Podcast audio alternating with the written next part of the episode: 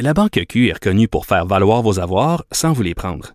Mais quand vous pensez à votre premier compte bancaire, tu sais, dans le temps à l'école, vous faisiez vos dépôts avec vos scènes dans la petite enveloppe. Hmm, C'était bien beau.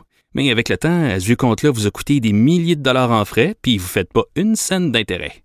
Avec la Banque Q, vous obtenez des intérêts élevés et aucun frais sur vos services bancaires courants. Autrement dit, ça fait pas mal plus de scènes dans votre enveloppe, ça.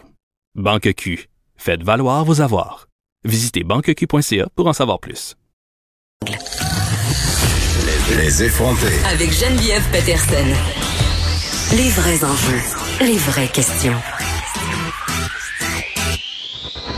Vous écoutez Les effrontés. Un article qui a attiré mon attention dans le devoir de ce matin. Des oncologues qui craignent que l'on voit une explosion de cas de cancer du sein suite à la COVID-19 à cause de la baisse du nombre de mammographies. J'en parle tout de suite avec le docteur Sarkis Météressian, chirurgien oncologue au Centre universitaire de santé McGill. Docteur Météressian, bonjour. Bonjour. Écoutez, euh, combien on fait de mammographies au Québec par an? Euh, à peu près peut-être 250 000. Puis là, ce que je comprends, c'est qu'en ce moment, ces 250 000 mammographies-là, elles sont sur pause. On fait aucun examen. On, on fait, depuis que euh, le gouvernement a annoncé les, euh, les, mesures pour la pandémie, ils ont arrêté le dépistage pour la mammographie et les échographies. Le dépistage, oui. Mais non seulement le dépistage, mais corrigez-moi si je me trompe, il y a des patientes qui ont déjà eu un cancer du sein et qui ont vu leur mammographie annuelle reportée au calendrier, que là, ils ne savent pas quand est-ce qu'elles pourront être examinées. Oui, c'est ça. Ça, c'est vrai aussi parce que chez nous, par exemple, euh, on a arrêté les mammographies pour les euh, mammographies de suivi.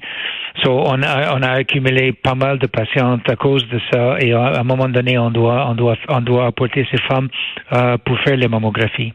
Et ça, ce sont des femmes qui sont majoritairement âgées, euh, docteur Météressienne, euh, dans la cinquantaine, la soixantaine, ou c'est vraiment des femmes de tous les âges? Ben pour les pour les dépistages, c'est la plupart c'est euh, l'âge de dépistage au Québec qui est 50 à 69. Mm-hmm. Mais pour euh, les cancers que vous parlez, ça peut être n'importe âge. N'importe quel âge. N'importe quel âge, parce que ces femmes-là ont eu le cancer, so ils peuvent être n'importe quel âge euh, entre les, les, trentaines jusqu'au euh, euh, fin 70. Mm. So, ces femmes-là ont eu le cancer. Une fois par année, ils doivent passer des, euh, des mammographies et des échographies, peut-être les deux. Et malheureusement, à cause du pandémie, on a, on a dû rapporter euh, ces appointements. Docteur, intéressant quand même, je peux pas m'empêcher de me mettre à la place d'une femme qui a eu le cancer du sein. évidemment, je l'ai jamais eu mais quand même, je peux m'imaginer qu'on doit être dans un état d'hypervigilance continuelle et que le fait de ne pas avoir accès à cet examen annuel-là, qui est rassurant ou pas, mais qui au moins nous donne l'heure juste, ça doit générer une angoisse énorme à ces femmes-là, la peur de la récidive, la peur de ne pas voir à temps un cancer qui serait en train de se redévelopper. Oui, euh, mais, mais n'oubliez pas, première chose, c'est qu'on est en communication téléphonique avec ces femmes-là pour euh, de demander euh, et nous, de nous appeler s'ils ont des symptômes. Au moins, ils sont dans le système. Et deuxièmement, euh, on, on, espère que dans le prochain mois ou deux mois, on va, mm. le, le, gouvernement va nous donner des outils pour combler la liste d'attente de ces femmes-là. Mais je comprends, mais quand on parle de cancer, euh, Monsieur on parle de l'importance du temps, c'est-à-dire à quel point ces quelques mois d'attente, c'est vrai, là, ça fait pas trois ans qu'on attend, mais tout de même des mois qui peuvent avoir dans certains types de cancers. Je parle pas seulement d'une récidive, euh, mais un cancer agressif, mettons, ça peut avoir un impact majeur sur le pronostic vital. donc, donc, donc, juste pour préciser, les femmes euh, qu'on a qui ont déjà eu le cancer, c'est on les rassure, ils sont dans, déjà dans nos patientes dans le système. Pour les patientes euh, qui n'ont pas eu le dépistage, qui n'ont pas eu leur mammo et les échos, oui, on ne sait pas euh, ce que ces, tests de dépistage, dépistage, vont montrer. Et c'est ces femmes-là, maintenant, euh, qui, que, que, le gouvernement va nous aider et les, aider les centres de dépistage de savoir comment on peut voir toutes ces femmes-là qui n'étaient pas vues durant les dernières dix semaines parce que euh, je sais pas si avec les les, les règles de distanciation et tout ça, qu'on va être capable de faire le même volume de mammographie, échographie. So donc, euh, je pense qu'on attend les directives du gouvernement parce que ces femmes euh, doivent aller pour leur mammo. Ça, c'est les femmes entre 50 et 69 ans. Et euh, sur 1000 femmes, on trouve à peu près une ou deux cancers. So donc, euh, c'est Mais- ces femmes-là qu'on veut les, dé- les détecter avec le dépistage. Je comprends, euh, docteur Météressène, que c'est pas beaucoup de femmes sur mille, mais quand c'est toi la femme, quand c'est toi la femme qui a le cancer, tu vas être dépistée le plus tôt possible, tu vas avoir droit à des traitements le plus tôt possible. Et là, vous l'avez bien dit, euh, il y a une certaine peur d'engorgement lorsque ça va reprendre. Est-ce qu'on va être capable de voir tout le monde dans des délais raisonnables avec les mesures de distanciation? Tu sais, on va être honnête, si là, il y a des femmes qui vont mourir parce qu'ils vont pas avoir été vues à temps. Mais euh, ça, ça c'est un peu quelque chose euh, Ben. que, que je dirais, je dirais pas aussi loin parce que euh, le cancer du sein a, a différents stages et surtout les, les, les, les, euh, cancers qu'on détecte avec les mammographies sont de bas stage, euh, quelquefois stage euh, 0 ou stage 1. OK. So, donc, euh, je vous dirai pas euh, comme ça, mais quand même, on doit les détecter. So, la chose que nous, les spécialistes, veulent, c'est que euh, on veut voir le plan du gouvernement, de la ministère euh, de, de la santé, pour voir Pour la comment reprise. ils vont gérer ces listes d'attente, comment ils vont nous, ils vont nous aider, euh, parce que une fois diagnostiqué avec le cancer, là, on va tomber aux vacances d'été, et là, il y a toujours cette, euh, on parle d'une deuxième vague de Covid.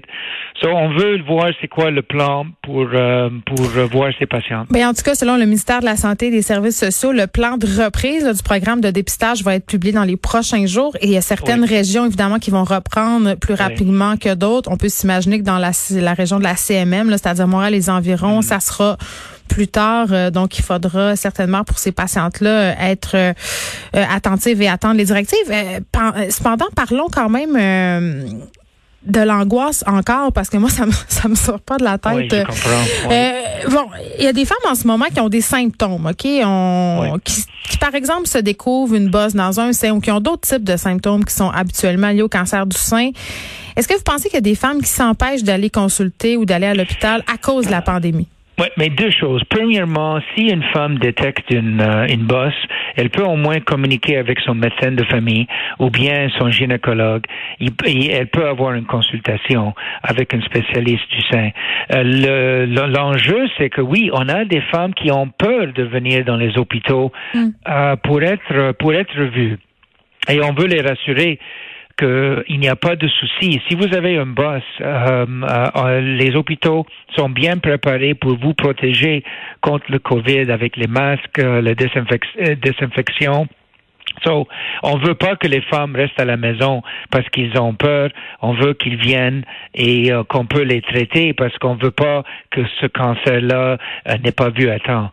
So, j'espère que je peux rassurer les gens qui nous entendent pour dire si vous avez un problème, communiquez avec votre médecin de famille et Si on vous va en avez un.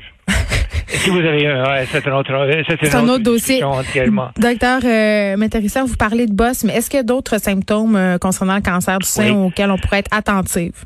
Mais on, on veut toujours que les femmes euh, soient regardent, euh, soient vigilants, regardent leur sein en fait, et s'ils voient que la, il y a que, que la peau euh, est, est rentrée en dedans, ou il y a découlement du mamelon, changement de couleur de la peau, euh, ils voient une bosse, ils doivent consulter tout de suite leur médecin, même si le, méde- le médecin de famille ne peut pas les voir en, en personne il peut au moins euh, faire une téléconsultation et euh, au moins il peut écrire une consultation pour nous dans les hôpitaux euh, où il y a des centres spécialisés pour le cancer du sein et on va voir ces, euh, ces femmes-là.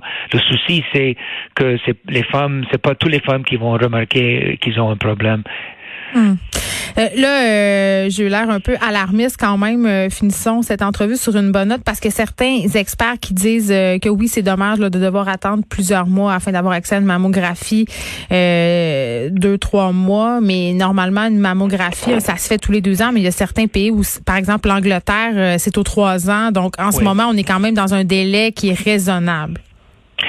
Oui, on peut pas, on, on peut pas dire qu'il y a cette, cette souci, euh, anxiété, on veut pas le créer, mais c'est un la seule chose que si j'étais une femme qui est en train d'écouter ça, c'est que je veux savoir c'est quoi le plan parce que c'est pas euh, on va avoir euh, beaucoup plus d'une liste d'attente. So, est-ce qu'on va ouvrir les soirs? Est-ce qu'on va ouvrir les fins de semaine? Comment on va euh, gérer toutes ces femmes-là? Parce qu'il y a les femmes qui doivent aller pour leur maman pour ces mois-ci. Il y a les femmes qui sont pas allées pour les mamans les deux derniers mois. So, comment ils vont faire tout ça? Toutes ces femmes qui vont euh, rentrer dans le système Mm. et on attend les directives du gouvernement? Oui, clairement, il va falloir euh, s'adapter. Docteur Sarkis, Météressiane, merci, chirurgien oncologue au Centre de, universitaire de santé McGill. Merci de nous avoir Bienvenue. parlé. Au revoir. OK, bienvenue, au revoir. De 13 à 15, les effrontés.